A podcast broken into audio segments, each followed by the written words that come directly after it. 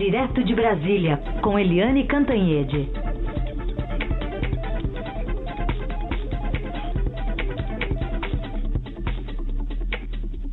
Oi, Eliane, bom dia. Bom dia, Raíssa e Carolina ouvintes. Oi, Eliane, bom dia. Vamos começar falando sobre a área desmatada da Amazônia, que foi de 9.762 quilômetros quadrados entre agosto de 2018 e julho de 2019. São dados oficiais. Desta vez não foram confrontados pelo ministro do Meio Ambiente, inclusive ele participou da divulgação desses dados ontem. É, e falou também sobre o assunto em relação a como combater né, esse desmatamento daqui para frente. O que nós temos daqui para frente para fazer é justamente uma estratégia de desenvolvimento sustentável para a Amazônia. É esse ambientalismo de resultado que nós queremos é, colocar em prática, ou seja, ter resultados concretos das medidas de é, preservação, melhorando a qualidade de vida das pessoas que vivem na Amazônia. Sem isso, nós vamos continuar assistindo um aumento é, do desmatamento, que é consequência, em grande medida, da ausência de alternativa econômica sustentável para aquela região. É, e ele voltou a, a, atribuir esse enorme aumento né, de quase 30% à economia legal, em referência a atividades ilícitas de mineradoras, madeireiras e invasores que se propiam das terras lá na região. E agora, Eliane, os dados consolidados na mão, o que, que ele faz?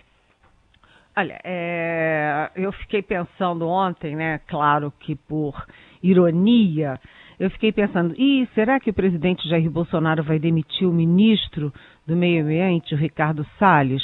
Porque ele está dando uma notícia que é negativa e muito negativa dentro e fora do Brasil. Desmatamento crescer quase 30% em um ano, né, o maior desmatamento em 10 anos, desde 2008, quer dizer, é uma coisa de uma gravidade enorme.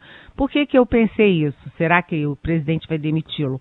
Porque a gente lembra que o presidente e o próprio Ricardo Salles demitiram o professor, o físico Ricardo Galvão, que era presidente do INPE, exatamente porque o Galvão, com os dados científicos na mão, né, colhidos com a maior técnica reconhecida internacionalmente, já tinha alertado para esse grau de desmatamento.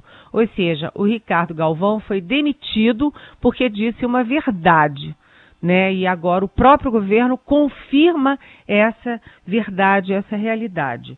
Então, uma é a questão de fazer justiça ao Ricardo Galvão. A segunda questão é que esse desmatamento, ele dá razão aí ao alerta que veio da França, da Noruega, da Alemanha, dizendo que o Brasil tem que ser mais cuidadoso, mais célere, mais atento à questão da Amazônia né? A Amazônia é do Brasil, é nossa, mas ela é de interesse do futuro da própria humanidade.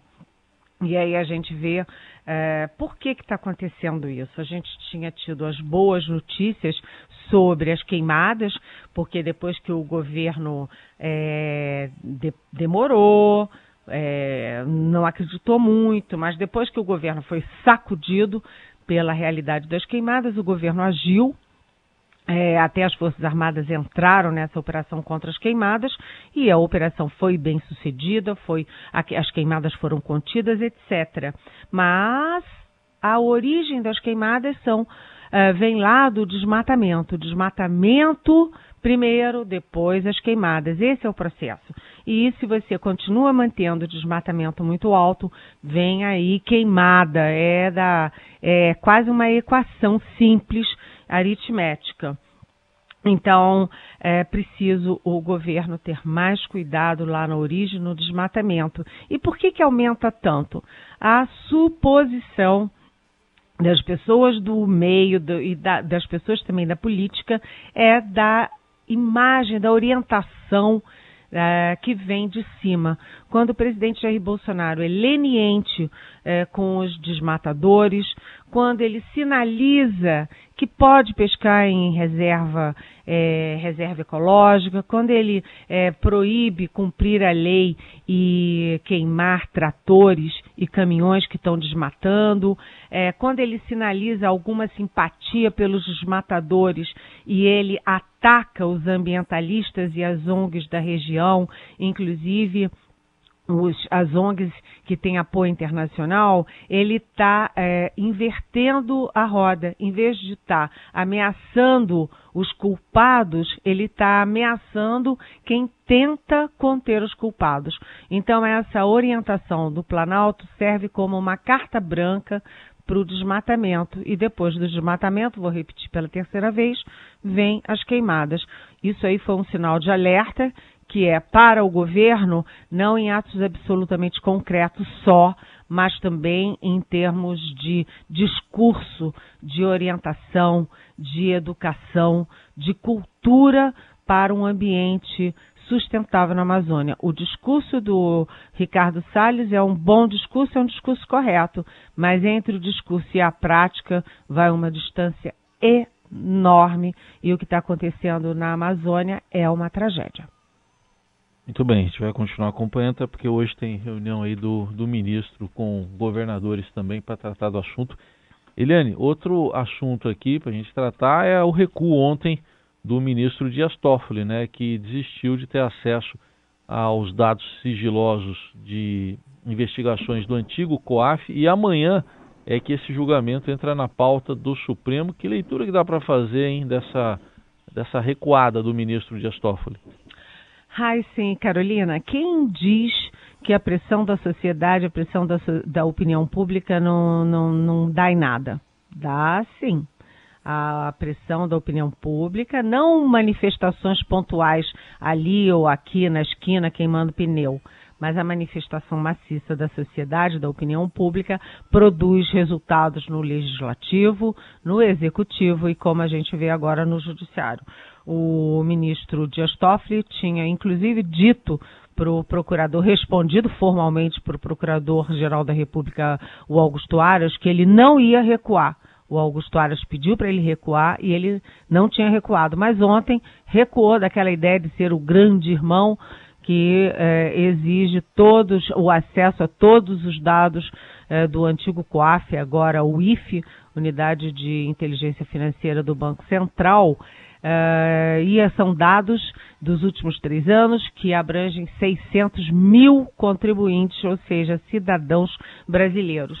Então ele recuou disso na véspera, nas vésperas do, do julgamento, o julgamento exatamente sobre o que fazer com uh, os dados do COAF. Lembrando que, ao atender o pedido da defesa do Flávio Bolsonaro, senador Flávio Bolsonaro, filho do presidente, o Dias Toffoli, monocraticamente, unilateralmente, ele paf, deu uma canetada e suspendeu não apenas o, as investigações do Flávio Bolsonaro, mas de quase mil investigados, investigações do Ministério Público com bases nos dados do antigo COAF.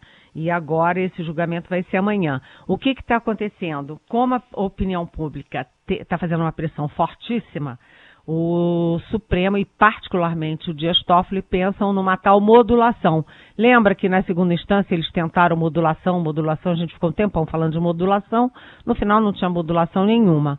E no caso agora do COAF é a mesma coisa. O Dias Toffoli ontem se reuniu, é, vem se reunindo, aliás, com o PGR, com a AGU, que é a Advocacia Geral da União, com o Banco Central, etc., para tentar descobrir uma fórmula que, porque o voto vai ser envergonhado, né, para manter a decisão do Toffoli, mas para dar uma amenizada nesse voto envergonhado, é, criando alternativas. Eu falei ontem com o ministro Gilmar Mendes entre outros, e o Gilmar Mendes diz o seguinte, que a tentativa é entender como funciona o sistema e criar regras e normas sobre como, quando e quem é, pode ter acesso aos dados é, da, dos órgãos de controle, não só do COAF, mas também da Receita Federal, por exemplo, é, para que esses dados sirvam de base para investigações do Ministério Público, do, do, da Polícia Federal, etc., dos órgãos de investigação. É como unir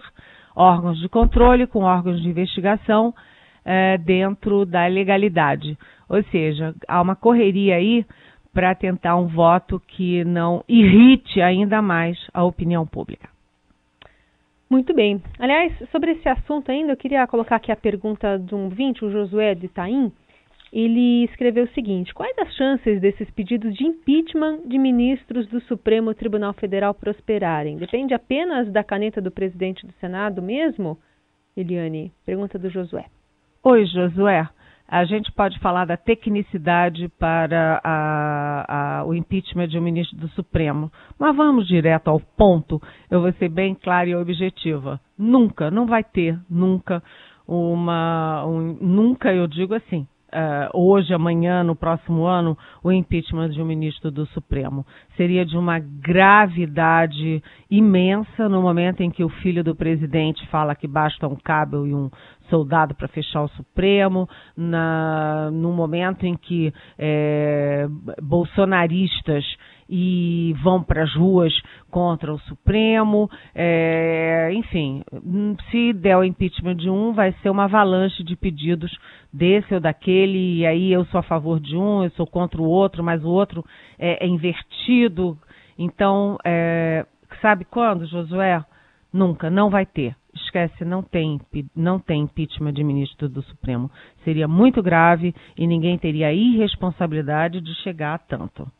Irene, falando, falando um pouquinho agora de economia, tem notícia boa, mas tem notícia ruim nesse momento, nessa época que a gente está vivendo de reformas. É, exatamente. Você teve ontem o ministro Paulo Guedes anunciando, dando uma muito boa notícia de que o déficit fiscal vai ficar é, em, em torno de 80 bilhões esse ano. Aí você pensa, nossa, 80 bilhões de reais, mas isso é muito menor, 60 bilhões a menos do que o previsto. Ou seja, é, o ajuste fiscal aparentemente está dando certo e é importante porque o Estado brasileiro é muito inchado, muito gastador e tira a energia uh, que é necessária para o país recuperar crescimento e empregos. Então, essa é a boa notícia. A má notícia é a do dólar, porque o dólar é, ontem bateu o recorde histórico. Nunca o dólar bateu em R$ 4,20. Isso é histórico e isso tem efeito nas importações, nas exportações, em alguns casos positivo, em alguns casos negativo, mas ele é muito negativo para o conjunto da economia brasileira e particularmente para cidadãos brasileiros. A gente lembra que a gente está em novembro, véspera de férias, é, vem aí dezembro, janeiro, fevereiro, muita gente viajando.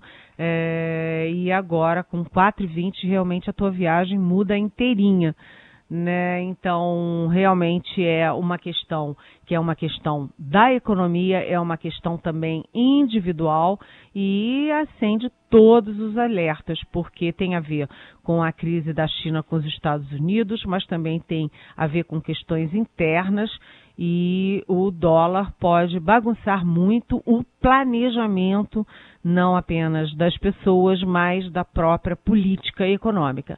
Então, uma boa notícia, uma má notícia e a gente vai se equilibrando nesse ambiente aí das reformas.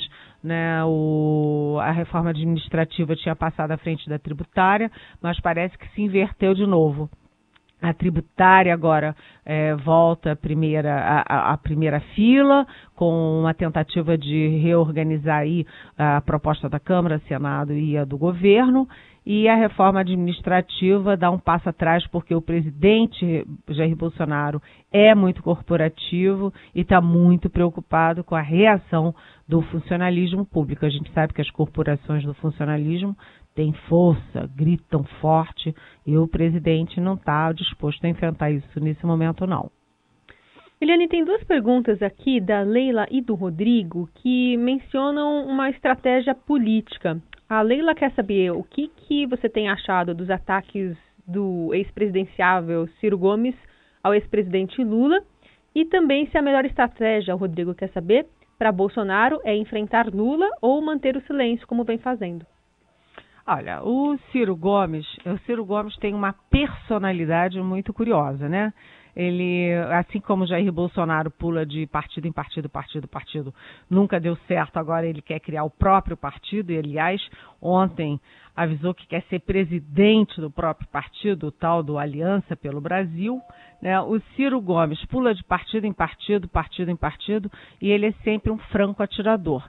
E ele tem muito ressentimento do PT e, e muito particularmente em relação ao ex-presidente Lula, que na campanha do ano passado jogaram toda a carga contra ele é, impediram que ele fosse o polarizador das esquerdas na eleição do ano passado. Então é um ressentimento é, particular do Ciro Gomes, mas que reflete também aí a angústia e a irritação de muitos setores da esquerda com o PT. O PT não abre mão de ser hegemônico e que quer, quer que todas as esquerdas vão a reboque dele, mesmo nos piores momentos do PT. Né? Então as esquerdas se irritam, estão cansadas desse excesso de protagonismo, mesmo quando as coisas, quando o mar não está para peixe e quando as coisas não estão bem para o PT.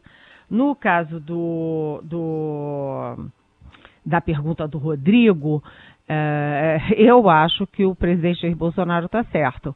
Nessas horas, quanto mais ele bater boca com o Lula, mais ele dá palanque para o Lula, porque aí o presidente da República fala, nós todos jornalistas é, é, reproduzimos, obviamente, o que o presidente da República fala, e aí isso dá chance do Lula responder, e se o Lula responde ao presidente, também vai ter muito espaço muita exibição. Isso aumenta a polarização, esquenta o ambiente e aumenta as chances do Lula voltar por cima.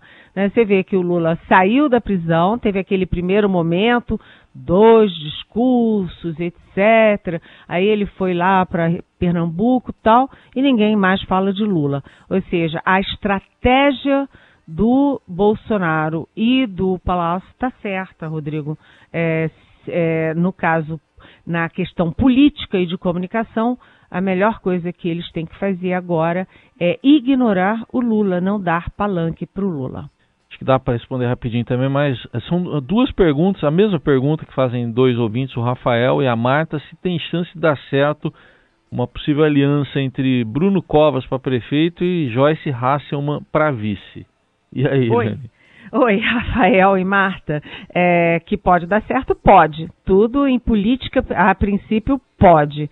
E nesse caso, você tem a união de, duas, uh, de dois candidatos que são extremamente neste momento, contra o Bolsonaro. A Joyce virou uma, uma oposição raivosa, até com boas razões, a gente tem que reconhecer isso, e o Covas é oposição ao Bolsonaro. O Bruno, a gente também tem que ser realista, o Bruno é, é um rapaz jovem, forte, tem os melhores médicos, tem boas condições de, enfim, de lutar contra a doença, mas a doença dele é uma doença grave e em algum momento o Bruno pode é, ter que dar prioridade ao tratamento e deixar a campanha de lado. Então a Joyce está fazendo uma aposta é, que, enfim, se vingar é uma aposta é, é uma boa aposta, né? Porque aí ela ganha o apoio é, do Bruno, do PSDB, do Dória, porque o Dória está fechado com o Bruno,